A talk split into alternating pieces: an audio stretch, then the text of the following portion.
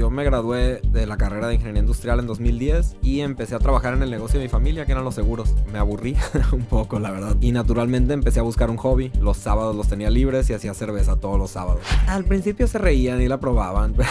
no sé, de alguna manera la gente se empezó a identificar con lo que estábamos haciendo y fue algo bien natural, ¿no? Fue algo cero planeado y en el 2016 abrimos el bar. Pero sí, la verdad, pues yo no tenía ni la menor idea de cómo abrir un negocio ni todos los trámites que se necesitaban. Realmente cuando empecé yo solo quería hacer buena cerveza y darle a conocer a la gente buena cerveza, pues. No me acuerdo quién dijo, si haces lo que amas, no vas a trabajar un día de tu vida. Eso es falso totalmente. Vas a trabajar muchísimos días de tu vida y por más tiempo que todos los demás.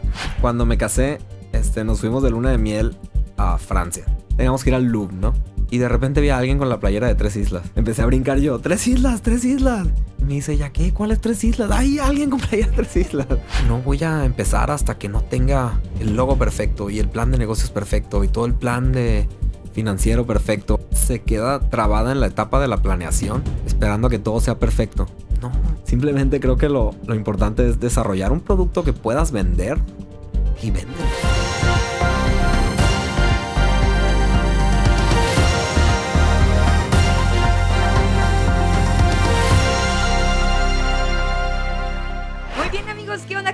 Les saluda Paulina Nava, host de su podcast Tras el Micro de By Hotshot Media, en donde ustedes saben, pueden aprender de emprendedores, marketing y de muchas personas interesantes, como la persona que tenemos en este momento, Edwin Johnson. Él fue el creador de la cerveza Tres Islas. ¡Eh! Aplausos, por favor. Oye, Edwin, un placer que estés aquí en Tras el Micro. Muchísimas gracias. No, muchas gracias a ustedes. Yo soy Edwin Johnson, no tengo la misma enjundia que tú. Por el Eh. momento, porque nos trajo tres islas. ¡Eh! Y allá el staff por allá atrás también está. ¡Uh! De aquí, pues yo creo que nos vamos a ir también a- allá al bar. Entonces, vamos a ver.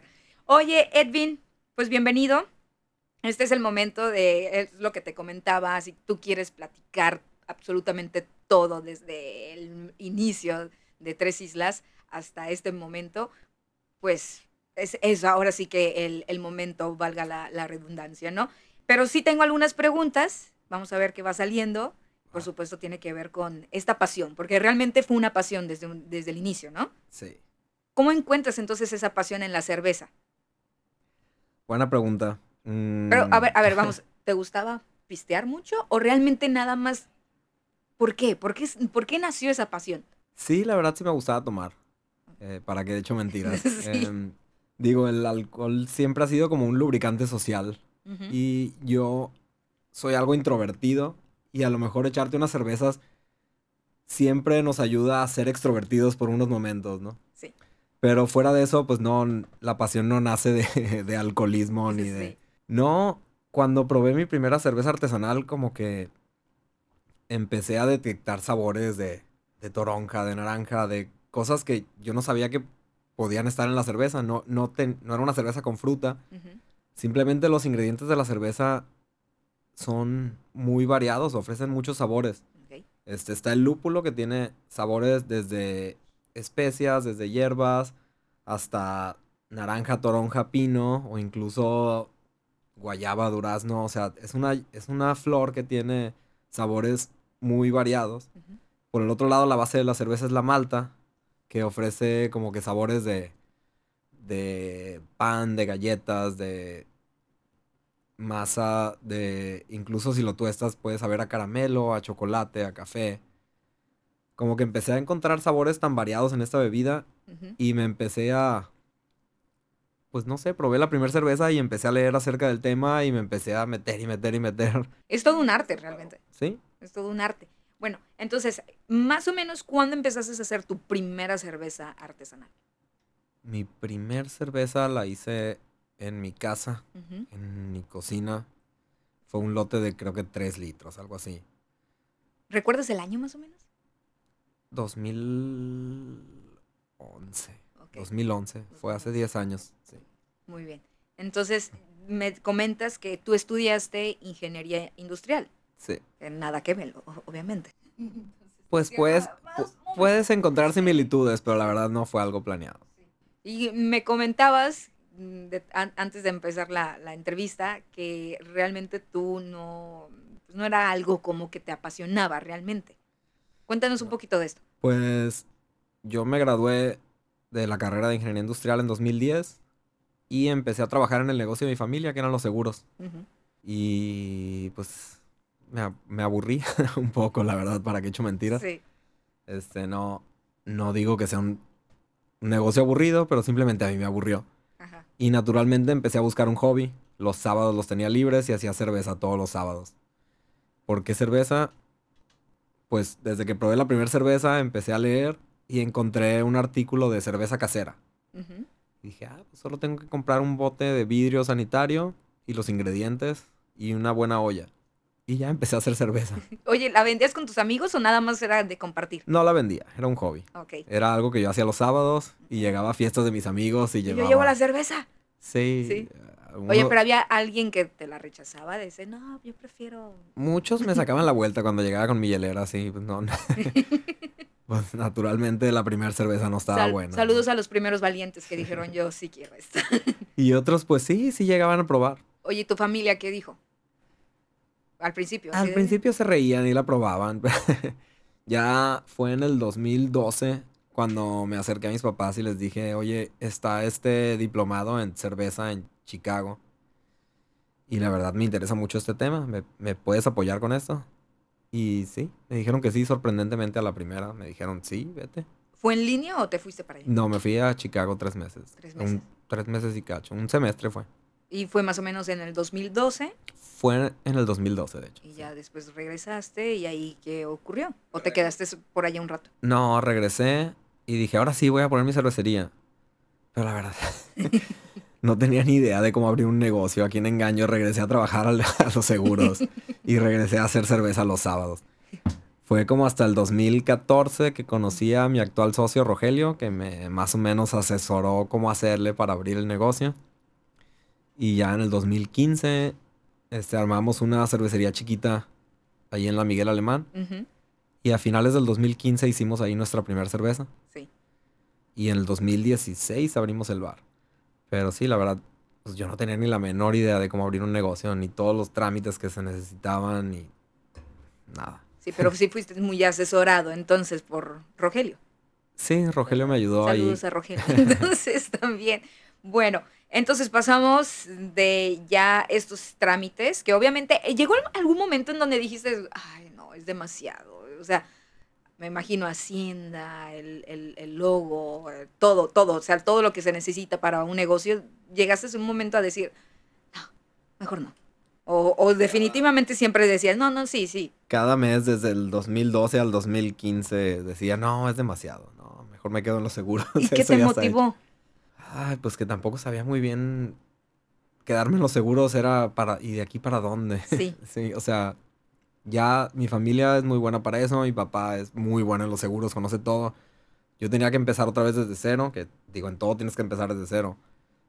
Pero no sé, no era algo que me motivara. Y entonces, ya pasando por los trámites y todo eso, había que tener el, el- el- obviamente, el logo, el branding y Sí. el, el nombre, Tres Islas. Sí. Obviamente es algo muy representativo de Mazatlán, pero ¿cómo se te vino? El nombre Tres Islas fue, la verdad, no, no fue así como que la primera elección. Una vez platicando con un amigo, así, tomándonos unas cervezas, le dije, oye, algo local. Me dice. Tres Islas.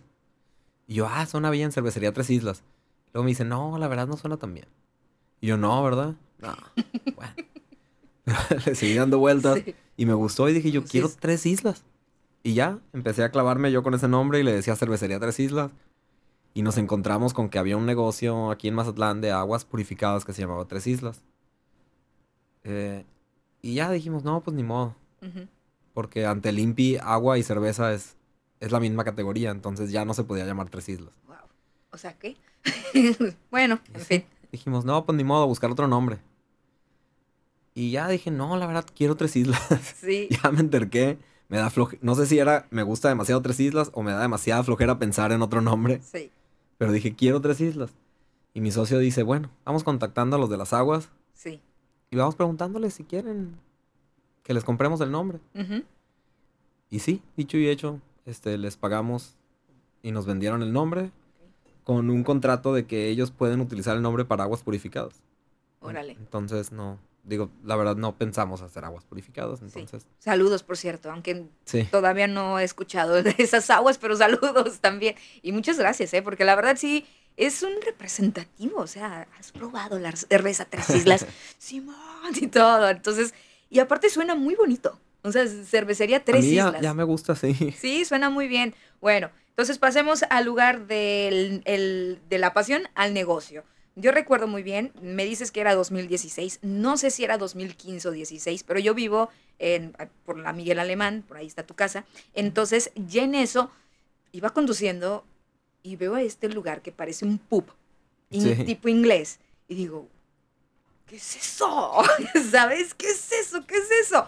Eh, parecía Jack Skellington con, con- cuando va a la, a, la, a la tierra de Navidad. What's this? What's this? ¿Sabes? Entonces, ya después de pasan unos meses, creo que por el momento no estaba como abierto, creo que nada más se abría por ciertas ocasiones, ya después llego y ya me dan a ofrecer este los tres tipos de cerveza que en ese entonces, creo que Sí. en 2016 tenían.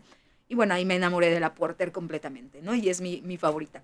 Entonces, ¿cómo evoluciona ya esta, esta pasión a- al negocio, a lo que está ahorita? O sea, o sea ya, a- a- ¿cómo, ¿cómo ves esa evolución de esa pasión a negocio? ¿Sigue siendo una pasión? Sí, ¿Sí? sí sigue siendo una pasión. eh, pero, pues lamentablemente, en la parte del negocio no todo es no todo es divertido, no todo es pasión. Sí hay momentos en el que lo, o sea, hay más cosas que dan flojera. Sí. ¿Qué, qué es lo que dices? Ay, definitivamente esto del negocio o de la pasión no, no, no, no me gusta mucho, pero es parte de... Ah, Se sí, sí se puede, si no, no hay ningún problema. los temas legales no me gustan. Este, todo lo, el tema de contratos, todo el tema de este, todos los trámites. Estoy tratando de aprender administración, manejo de personal. Soy alguien introvertido. No me nace natural ser un líder. Eso se me ha complicado mucho. Me gustan los números. Sí me puedo meter yo y analizar los números y quedarme ahí horas. No tengo problema con eso. Me encanta planear y hacer recetas. Me encanta meterme en el proceso de producción. Me encanta probar, obviamente. Pero sí, más el tema de la administración, manejo de personal y temas legales no me gustan. Muy bien, perfecto. Pero bueno, esta, esta otra parte, que es como tú dices, ¿no? La receta, los, los sabores y los estilos, que era lo que estábamos platicando antes de que encendieran la, la, la- la cámara. Entonces, ¿cómo, ¿cómo llegas a esas recetas o esos estilos? O dime uno en particular que digas, no, pues esta la empezamos a trabajar de esta manera, está basada o inspirada en tal cerveza de, de tal parte. Existen unas guías de estilos ya. Este, hubo ya gente que se dio a la tarea de probar cervezas en todo el mundo y de hacer una guía de todos los, los estilos que hay en todo el mundo. Obviamente, si vas a Bélgica y le hablas a la gente de estilos, te dicen, eso no tiene sentido. Aquí la gente hace lo que quiere en su cerveza. Ujú. Si vas a Alemania, te dicen, no, aquí solo hay cuatro cervezas. Cada quien tiene su manera de ver las cosas, pero la realidad es que hay ciertos estilos que se hacen en todo el mundo y son constantes. Por lo general, casi todas nuestras cervezas están basadas Ujú. en estilos que ya existen o han existido en algún momento en la historia.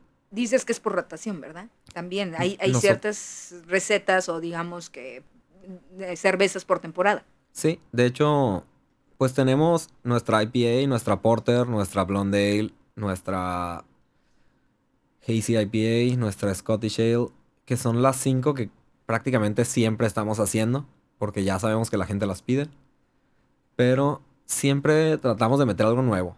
Como que no sé si sea terquedad mía de que me aburre hacer lo mismo siempre, o la verdad sí ayuda a mantener nuestro bar interesante, pues que, ok, voy y ya sé que hay IPA, pero a lo mejor hay algo nuevo. Entonces quiero ir a probar esa cerveza nueva y a lo mejor después me tomo mi IPA, pero ya probé algo diferente. Tratar de siempre tener algo que no estaba antes. Es lo que estamos tratando ahorita. Sacamos una nueva cerveza que se llama Sábalo Centro. Oh, sí, sí, ya me tocó. Es una American Pale Ale. Está inspirada totalmente en la primera American Pale Ale que probé. Que es de Sierra Nevada. Es de mi- la primer pale ale que probé en toda mi vida, pero con un giro moderno. O sea, cuando Sierra Nevada empezó, el único lúpulo que existía se llamaba Cascade. Y ahora hicimos una Pale Ale con el lúpulo Cascade, pero le metimos otro lúpulo que se llama Talus, que es totalmente nuevo. Entonces fue como que, ok, es una Pale Ale inspirada en la primer Pale Ale que probé, pero con un giro totalmente moderno. Sábalo Centro. Sí. Y es, es clara, ¿no? Es clara, es una cerveza color dorado. Sí, Sí. sí, sí, lo, recuerdo. Sí. La tomé hace como uno, dos meses más o menos, aproximadamente. Sí. Entonces, está rica. Pero sí, me, me gusta más lo, lo- la, la oscura. Ok. Pero ya es gusto de, de cada quien. De hecho, hay personas que les encanta la clara, ¿no? Y por así decirlo. Hay de todos los gustos, es, es lo bueno de... ¿Qué, qué es, ¿Cuál es la cerveza que, que crees tú que es la que más se vende? Bueno, no, no es que yo crea, lo- O más bien que los que números lo ve- hablan, sí. sí. ¿Cuál, ¿Cuál es? El- es la IPA, Wow. por lejos. Muy Este, bien. Yo creo que el 50% de nuestras ventas son IPA. Oye, y el otro 50% se divide entre las otras 7, 8 cervezas. Súper, muy bien.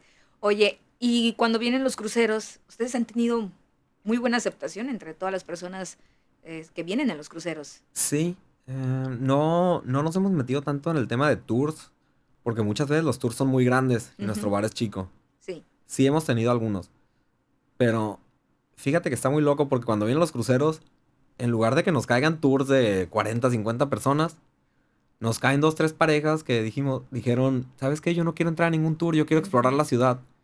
Y de repente encontraron nuestro bar porque estamos ahí cerca. Sí. Y es bien interesante platicar con esa gente porque dicen, ¿sabes qué? Yo no quiero el tour, a mí me gusta explorar por mi cuenta. Y de repente terminas conociendo gente, gente ¿Y- y- interesante. ¿Y, qué dicen de la cerveza? Porque obviamente les explican que es una cerveza artesanal 100% mazatleca. Bueno, los cruceros casi siempre vienen de Estados Unidos, Canadá y, y este tema tiene mucho más tiempo allá. Casi todos los americanos canadienses ya están familiarizados con la cultura. Entonces cuando llegan, por lo general googlearon Craft Beer Mazatlán y encontraron nuestro bar. Entonces sí estaban buscando eso. Pues. Como no, es, no somos un bar a la pasada, Sí. casi toda la gente que llega estaba buscando cerveza artesanal. Esa es una de las ventajas que tenemos, que no llega gente y dice, ah, esto no me gustó. Por lo general están buscando eso. Muy bien, perfecto. Oye, y entonces, ¿tú qué crees desde tu punto de vista que ha hecho Cervecería Tres Islas diferente para crear pues esta comunidad tan característica y unida y ya creo que ya bastante grande? Buena pregunta. Digo, ya, si me conocieras, te das cuenta que soy alguien introvertido, alguien medio serio y como que está raro que se haya creado esta comunidad. No sé, no fue algo muy planeado, o sea, yo, yo jamás pensé que, ah, voy a hacer esto y voy a jalar gente y voy a crear esta comunidad. Yo siempre me enfoqué en hacer la mejor cerveza que yo podía. ¿Qué hice bien? A lo mejor rodearme de gente fregona. Este, hicimos un equipo bien fregón ahorita y de gente muy capaz, de gente muy amigable, de gente más sociable que yo. Y a lo mejor este equipo es lo que me ayudó a jalar esta comunidad. O sea, de... No sé, de alguna manera la gente se empezó a identificar con lo que estábamos haciendo. Y fue algo bien natural, ¿no? Fue algo cero planeado. A lo mejor por eso funcionó mejor, Ujú. porque fue algo espontáneo. Pero sí, algo hicimos bien. Ok, muy bien. Ok, oye, y Edwin, fuiste realmente pro- pionero en el producto artesanal hecho en Mazatlán, ¿no? Entonces, y se está ya como que expandiendo en, en- en Mazatlán. Sí. Ya están ya Ya. otras, al menos muy conocidas ya, cervecerías, ¿no? Sí. Entonces, ¿cómo te sientes de ello? Porque realmente, o sea, fue como que este chavo se aventó, pues, órale, pues vamos a empezar nosotros también. ¿Cómo te sientes? ¿Hay una satisfacción o, o, hay, o, o realmente fue así como de que el sol sale para todos, adelante? No, sí, sí está medio loco. ok, porque, Eh. o sea, había de Culiacán, yo me acuerdo que también a veces me ofrecían de, de- de cervezas de la Baja y todo, pero Sí. jamás de, de Mazatlán, ¿no? Llegó Tres Islas y era de Tres Islas y de repente hace dos Sí, años. y ya, ya hay otras tres, cuatro cervecerías Sí, aquí. Exacto. Por lo menos otras dos que le están pegando duro. Sí. La verdad me encanta.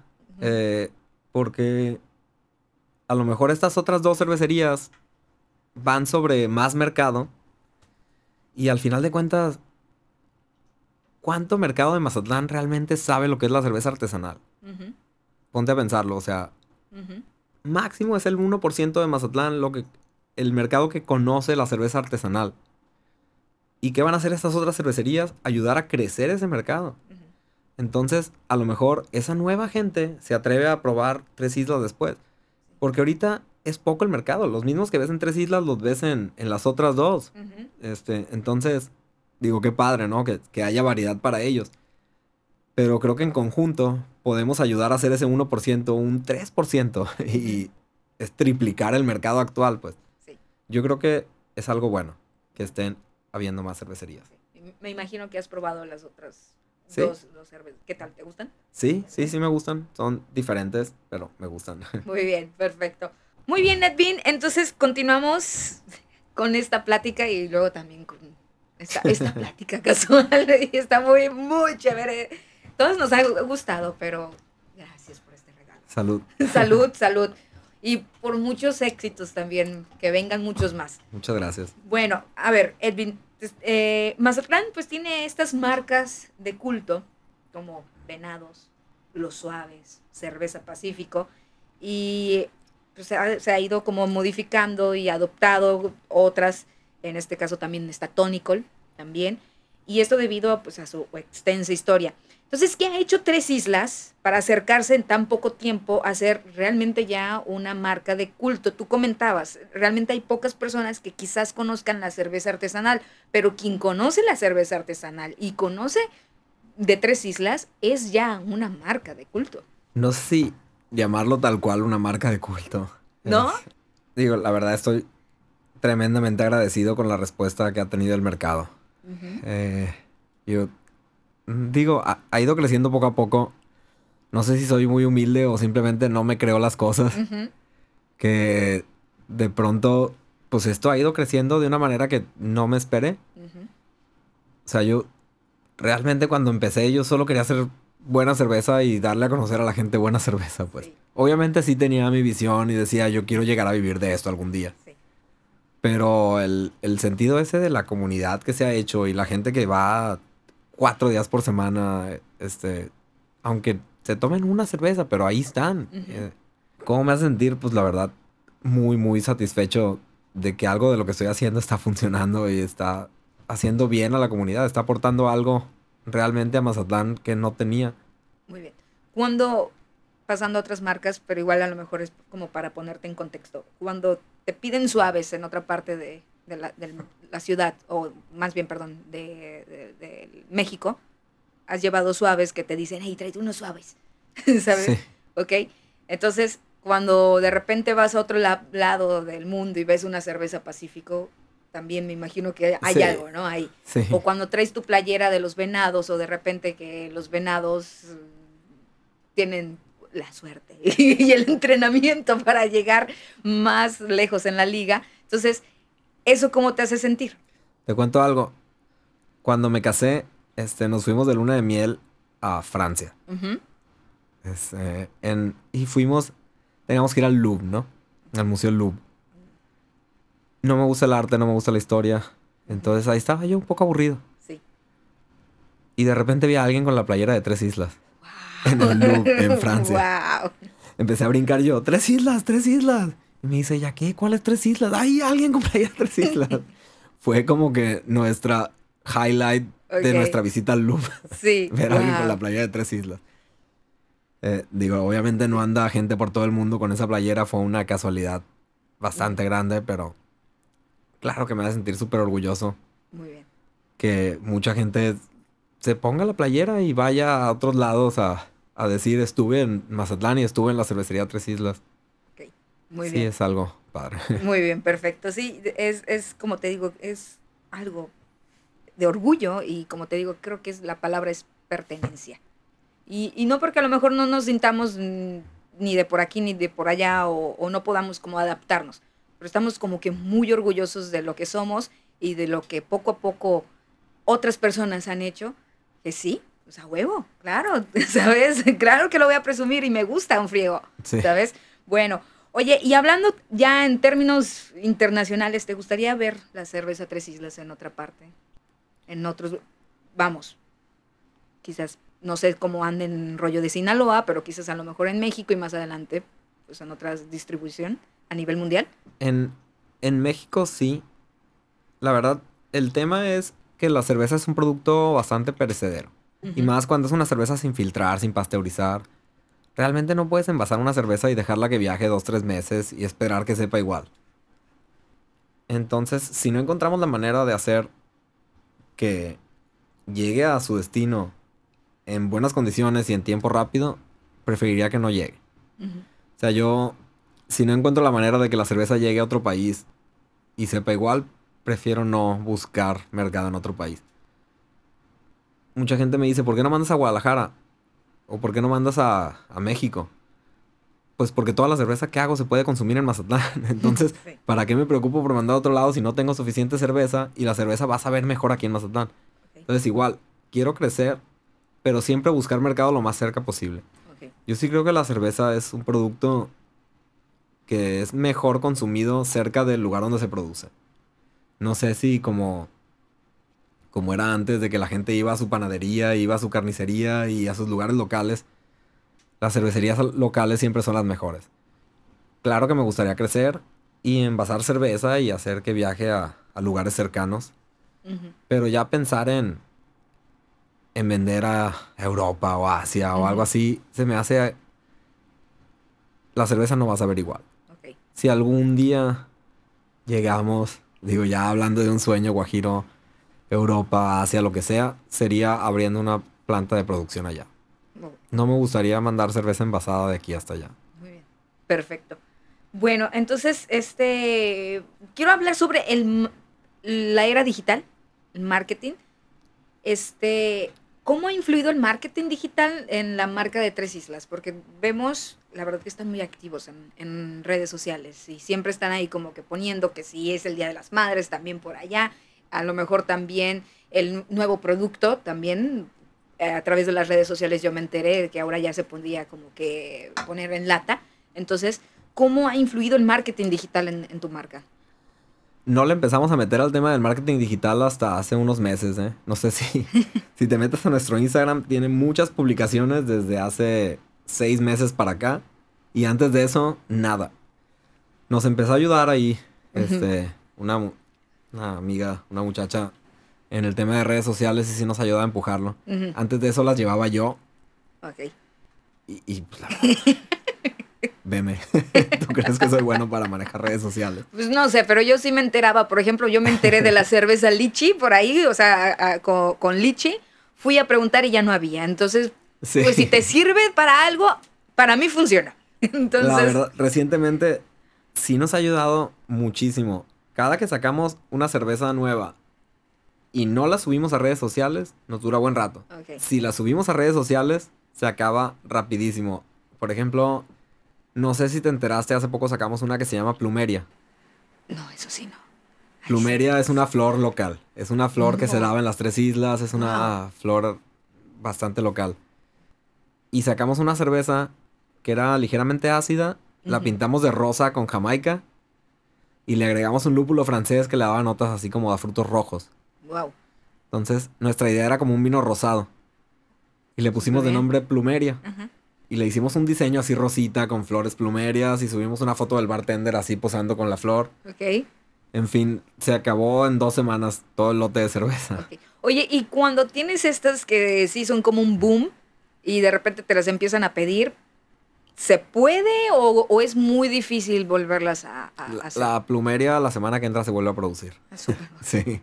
ok, ya saben. La Sábalo Centro igual, el nombre pegó tanto que la hemos hecho ya, vamos por nuestro sexto lote de Sábalo Centro. Ok, súper. Muy Sí. bien, perfecto. Oye, y hablando en esto de la era digital, este, l- vamos a hablar de la pandemia. Este, mm, aparte de que estaban construyendo o remodelando más bien la Miguel Alemán, Sí. también aparte llegó la pandemia. ¿Cómo les pegó? ¿Cómo, cómo? Pero, o sea, ustedes seguían distribuyendo en estos bares que, que- o en estos lugares de restaurantes que, se, que estaban abiertos. Pero en el local, ¿qué tal? El SAT se va a enterar de lo que diga aquí. Eh, esperemos que sí, quizás. no, no, vamos a, vamos a, mm, vamos a quitar que el SAT vea esto. Las autoridades locales tampoco. No sé, tú di. Uno sobrevive como puede, ¿no? Ok, sí. Este, tuvimos que cerrar varios meses. Sí, sí, sí, me acuerdo. Varios meses cerramos nuestro bar. Este, y varios meses cerramos totalmente. O sea, de la, la pandemia empezó en marzo y yo me acuerdo que era agosto y todavía estaban cerrados, ¿no? En agosto fue cuando empezamos a... Hicimos una serie de trato con... Una especie de trato con Restaurant Mano Santa. En el que nos rentaron un pedazo de su barra. Y pues les dábamos un porcentaje de las ventas por estar ahí. Sí. Y eso nos salvó. Pero sí, prácticamente abril, mayo, junio y julio estuvimos cerrados totalmente. Y ahí, ¿qué pasó? ¿Veías el- el- la luz al final del túnel o por un momento sí dijiste ¿qué, qué, qué está pasando? ¿Me reinvento o, o- o aprovecho esto para hacer otras cosas? ¿Qué dijiste? Tuvimos que buscar maneras creativas de vender cerveza. Espero que nadie de las autoridades se entere de esto. Este, No pasa nada. pero sí, tenemos andando un... Está un proyecto nuevo que tenemos en construcción, una fábrica mucho más grande. Súper. Teníamos varios fondos destinados a ese proyecto. Tuvimos que tomar de esos fondos para sobrevivir. Para Mm, pagar renta, para pagar empleados. No quise correr a la gente. Este, no. Pues siento que el, el riesgo lo deben de correr los, los fundadores, no los empleados, ¿no? Entonces sí dije, pues no, voy a, voy a tomar fondos de acá y luego veo cómo resuelvo lo del futuro. Sí. Que se retrase el proyecto nuevo, Claro. pero que esto no muera. Y sí, tomamos fondos de ese proyecto para simplemente pagar la luz, pagar la renta, pagar el agua y pagar a los, los empleados. ¿La reapertura cuándo fue, más o menos? La reapertura fue hasta diciembre de este. Wow. Sí. Porque, o sea, ya había muchísimos lugares, ya había, o sea, en, Mazatlán, vamos a ser sinceros, la pandemia duró un mes y medio, dos. Ya Sí. en junio ya todo estaba, o gran parte todo estaba abierto. Sí. Pero ustedes sí se extendieron bastante. Los restaurantes les permitieron abrir, a los bares no. Y nosotros no tenemos comida. No tiene nada de sentido. Sí. Pero bueno, así funcionan las cosas. Entonces llegamos a ese acuerdo con Mano Santa y empezamos a vender ahí. Y la verdad se empezó a vender muy bien. Este, ya al poco tiempo, pues digo, ya abrimos nosotros. Mano Santa nos compra los barriles y los venden ellos. Nos compran ya mucho más barriles de lo que nos compraban antes. Funcionó bien. El año pasado fue un año bastante duro. Sí. Para todos, ¿no? Pero bueno, Sí. aquí estamos. Aquí estamos Sí. y, y este y, y aparte re- replanteó muchísimas cosas, nos impulsó a muchísimas cosas, a tomar decisiones y en este caso dices que pues tienes como un proyecto que te que tuviste que agarrar de, de- el fondo de, de ese proyecto y bueno vamos a vamos a confiar en lo que será, ¿no? Entonces Sí. Es nuevo proyecto. Sé que a lo mejor no puedes hablar mucho, pero ¿es una fábrica más grande o es un lugar más No, no, grande? no tengo ningún problema hablando del proyecto. ah, bueno, entonces. Este, lo único malo es que llevamos dos años construyéndolo. Entonces, mucha gente nos pregunta para cuándo. Ya No sé. ok. Oye, pero ¿es, ¿es fábrica o también al mismo Es- tiempo es. Es una fábrica, Fábrica bar. con restaurant bar. Ah, súper. Mucho Muy más bien. grande, sí. Ok. Como 10 veces más grande de lo que tenemos ahorita. Ah, súper bien. Sí. De pura casualidad no está en las. La CP, llamada CP, y, No, y tiene. no, y está- ti- y, y a lo mejor adquiriste el edificio o algo bien, así. está bien cerca de aquí. Está en Infonavit, por Infonavit Playas. Ah, ok. Eh, está en Avenida del Delfín. Sí, sí, sí, sí. Casi llegando a la Internacional. Este, Rincón de las Plazas se llama la Ok, colonia. ok, súper. Sí, Muy bien. Es un edificio de ladrillo expuesto. Ahí, Sí. de hecho, ya está terminado casi. ¿Cuánto calculas más o menos que a lo mejor falte? Venga, venga. Ah, voy a decir principios del año que entra. Ok. Eh, si le echamos ganas fines de este año, pero ya, ya no sé ni por dónde echarle ganas para que se acelere.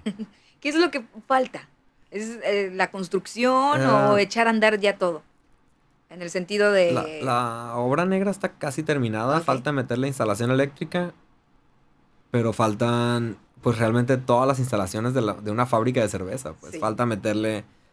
Los equipos ya están, falta instalarlos bien. Falta meterle una caldera de vapor con todas sus tuberías. Este, el enfriador con todas sus tuberías. Falta meter el molino de malta.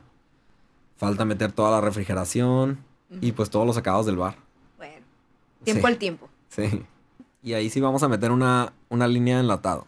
Ya con Ah, latas tamaño normal. Ah, ok, perfecto. Ah, era lo que quería preguntarte. ¿Cuándo inició esta? Bueno, lo voy a volver a mostrar. Ya lo he mostrado mucho, pero la verdad está muy bonito el diseño. Entonces, de hecho, aquí me lo puedo poner todo el rato, la verdad. Esto inició en enero, me, ¿Sí? me, dices. Sí, o sea, también lo vi en las redes sociales y no tiene mucho. Y dije, ¿qué es eso? Es algo más para la, la, la, la colección. Entonces, ¿cuándo decidiste, decidieron esto? Pues durante la pandemia. Digo, yo ya tenía tiempo echándole el ojo a esas, latas de un litro. Pero durante la pandemia fue como que una manera más de cerveza para llevar, venga. Ok. Este, las latas estas no es como un envase que te puedes llevar y guardarlo dos, tres meses, como digo. Esta lata viene abierta sin tapa y te la llenan directamente del grifo. Y luego le ponen la tapa y una maquinita te la sella. Sí.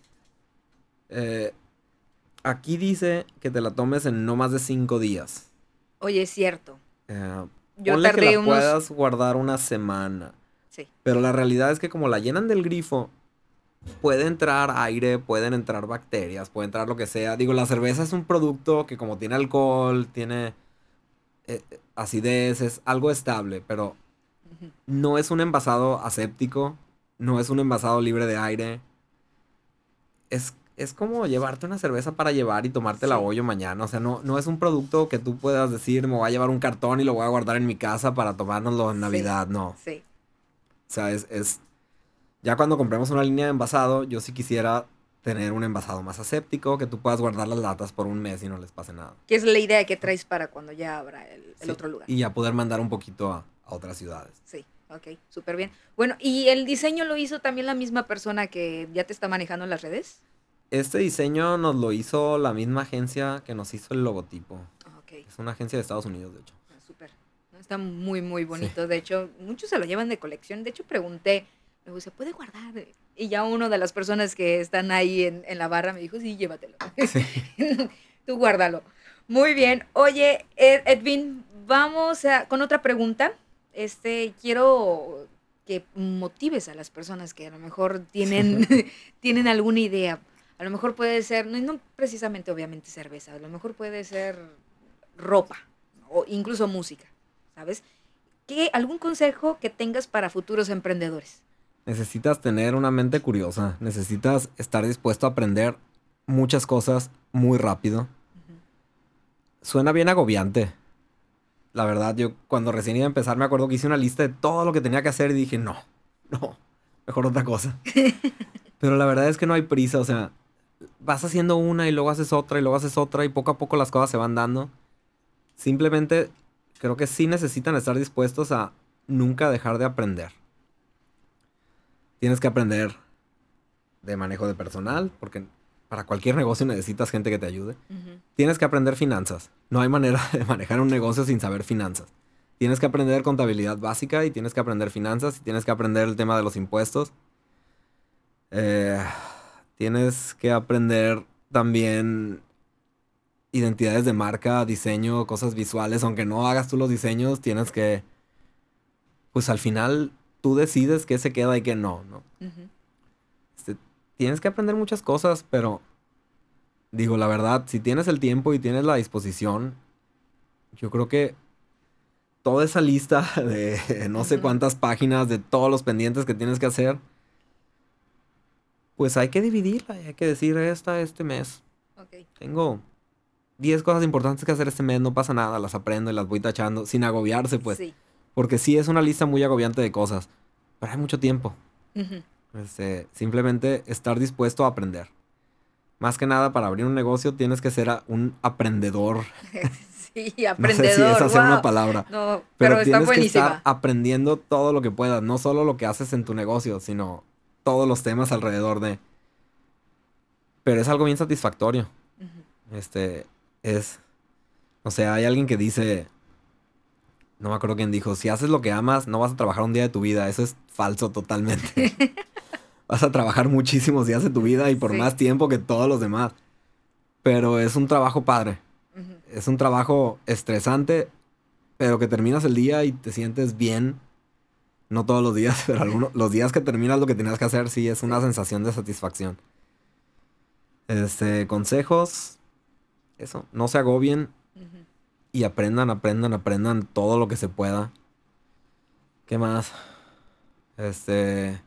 Dijiste algo sobre el tiempo. Hay muchas personas que creen que si no llegan a los 25 ya con un trabajo, ya están mal. O a los 30, si no tienen una casa, también ya, ya fue un... Er, todo su vida es un error, ¿no? Entonces, tú dijiste esa palabra, ¿no? Hay tiempo, hay bastante tiempo. Entonces, en bueno, no, no, no, no por ahí, ¿no? Porque. A ver, a ver. nunca, sabes cuánto tiempo queda realmente. Oh, bueno, ok, pero, pero en el sentido de, de, ¿Estás satisfecho con el tiempo que has tenido desde tu pasión hasta ya convertirlo en negocio, en lo que es este momento? Ahorita sí, pero queda mucho por hacer todavía. Ok, muy bien. Pero en ese mismo aspecto, ¿te has arrepentido de algo? En el sentido de que pude haberlo hecho mejor. La respuesta filosófica aquí siento que debe ser no, no me he arrepentido de nada.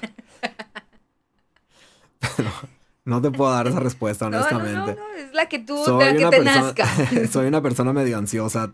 Todo el tiempo estoy repensando conversaciones que tuve, cosas que hice y diciendo cómo lo pude haber hecho diferente. Y, siempre hay mejores maneras de hacerlo. Sí. Este, sí, muchas cosas me arrepiento, pero del, son cosas pequeñas, ¿no? O sea, en general del, rumbo que he tomado hasta ahorita, creo que el, el, camino que llevo y la dirección en la que voy, no, no me arrepiento de eso. Pero sí, sí, pues uno se arrepiente de, pequeñeces todo el tiempo, ¿no? Soy de los que están en la regadera pensando en conversaciones que tuvo a las 2 de la tarde diciendo, ¿por qué no dije esto? ¿Por qué no dije esto? Sí. Oye, este, ya estamos por terminar, ya estamos ya llegando al final de esta charla. Y te quiero preguntar algo. ¿Cómo se llega a ser exitoso en un lugar como, como es Mazatlán? Ah, Define exitoso. Bueno, que te conozcan, que vayan y consuman tu marca, que estés en París y de repente veas tres islas. Oye, eso ya, ya, es, ya es bastante, ¿no? Y más lo que todavía falta. Entonces, ¿por qué? Porque tenemos la idea de que, ah, no, Mazatlán, nunca sale nada y así, ¿no? Y de repente si realmente te pones a ver, hay muchas cosas. Sí. Entonces, en este caso, pues, di, di esa clave o lo que a ti te ha servido, ¿no? Llevo varios suspiros. Sí, algo. Aquí. sí. Pero venga, venga. Que, pues, que salga la catarsis. De entrada, ¿por qué me quedé en Mazatlán? No sé si fue más miedo al cambio o...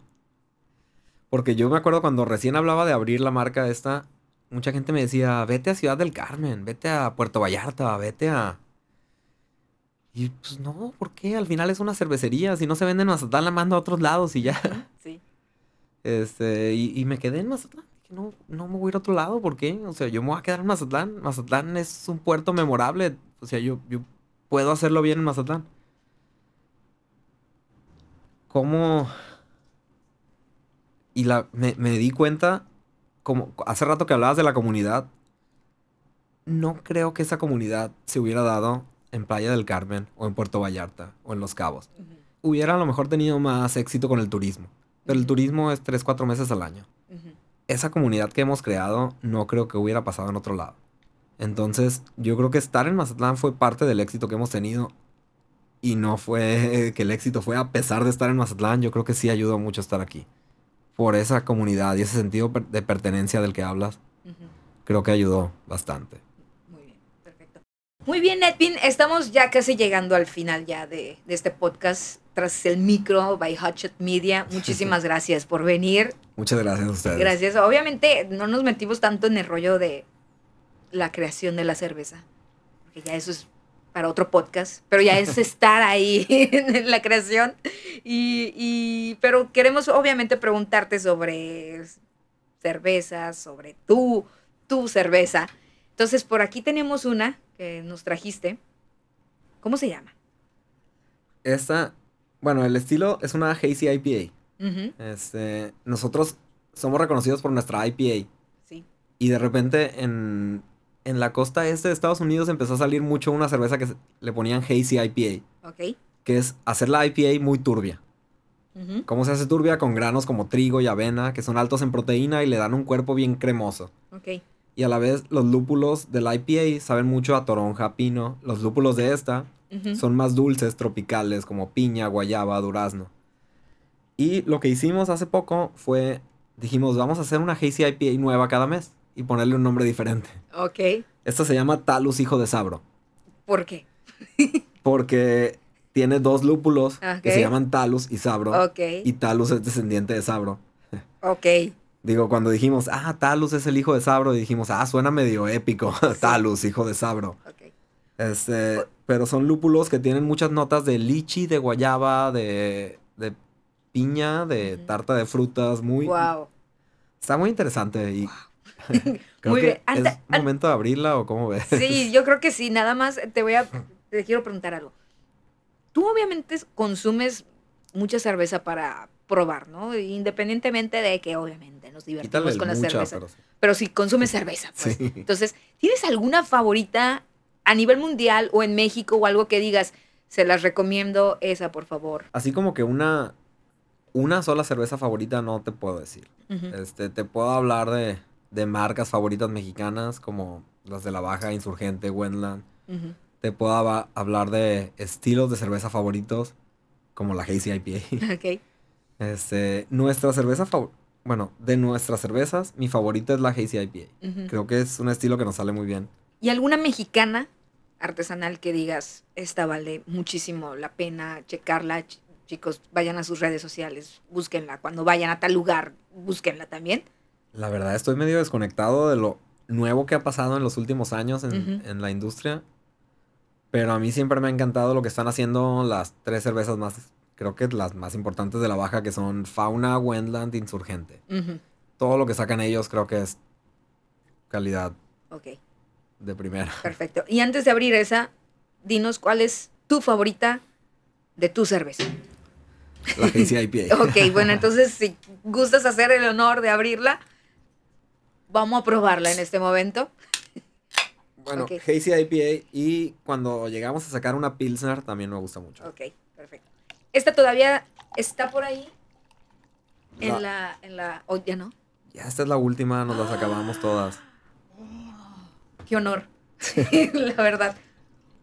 Por ahí, listo. ¿Ya con eso? Ya, ya, ya. Y esta se la podemos pasar ahí a Por los... ahí al staff, por allá. Ok, igual por ahí déjala. Venga, Ok, llega el momento de... Yo no la he probado. creo que me serví de más. Es tuya, no hay problema.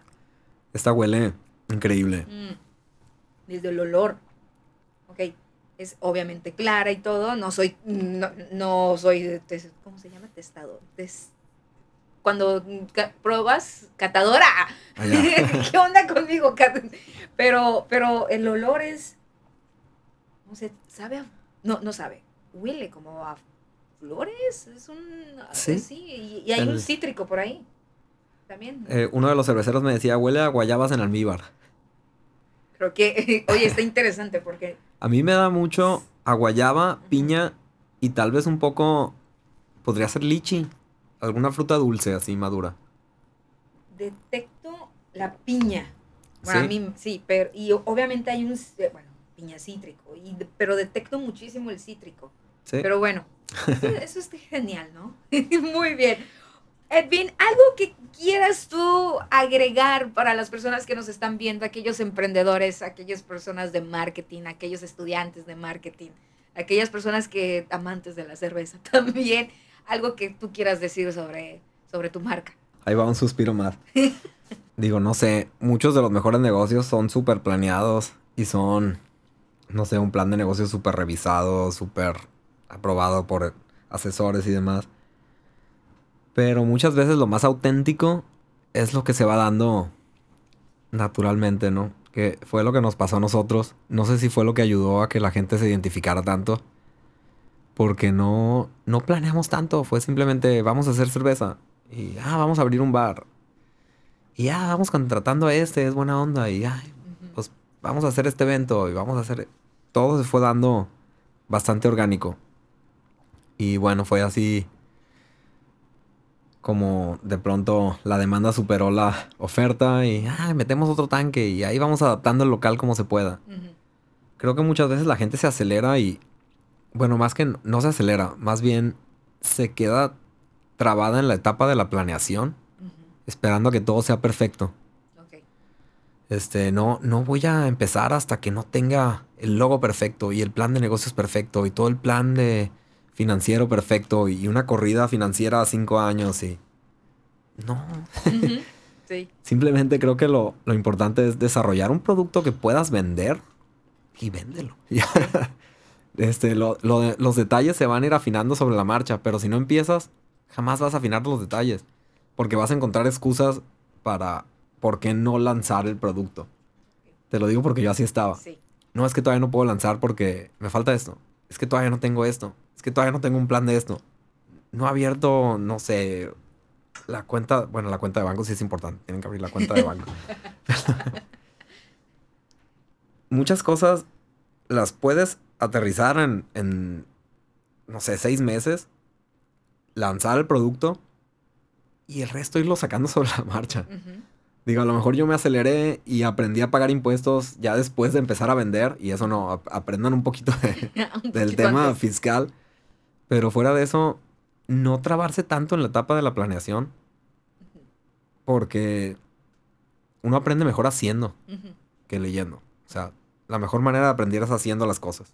Muy bien. Y eso va para en todos lados, en todas circunstancias, ¿no? Nunca va a ser el tiempo realmente. Tú haces ¿no? el tiempo. Y nunca va a ser perfecto. Exactamente. Entonces es prácticamente como dice Edwin, lanzarte. ¿Ok? Sí. Aprende a pagar impuestos primero y luego lanza. Ok, pr- Primero el SAT. Sí. Antes que todo el SAT. Muy bien, Edwin Johnson, creador de Tres Islas, ha sido un gustazo tenerte aquí en Tras el Micro de By Hotshot Media. Esperemos volver a tenerte por acá más adelante. Ojalá. Ya cu- cuando ya se, a lo mejor se abra ya este nuevo lugar. A lo mejor cuando adquieras donde está la cervecería Pacífico. y a rato la cervecería Pacífico, así como, ¿qué? También. Pero bueno, muchísimas gracias, ha sido un gustazo. Que sigan los éxitos en todos los sentidos, ¿ok? Muchas gracias. Y, y, este, y salud, por supuesto, Salud. salud. Y nosotros nos retiramos, yo soy Paulina Nava, esto fue Tras el Micro by Hatchet Media. Salud. Salud.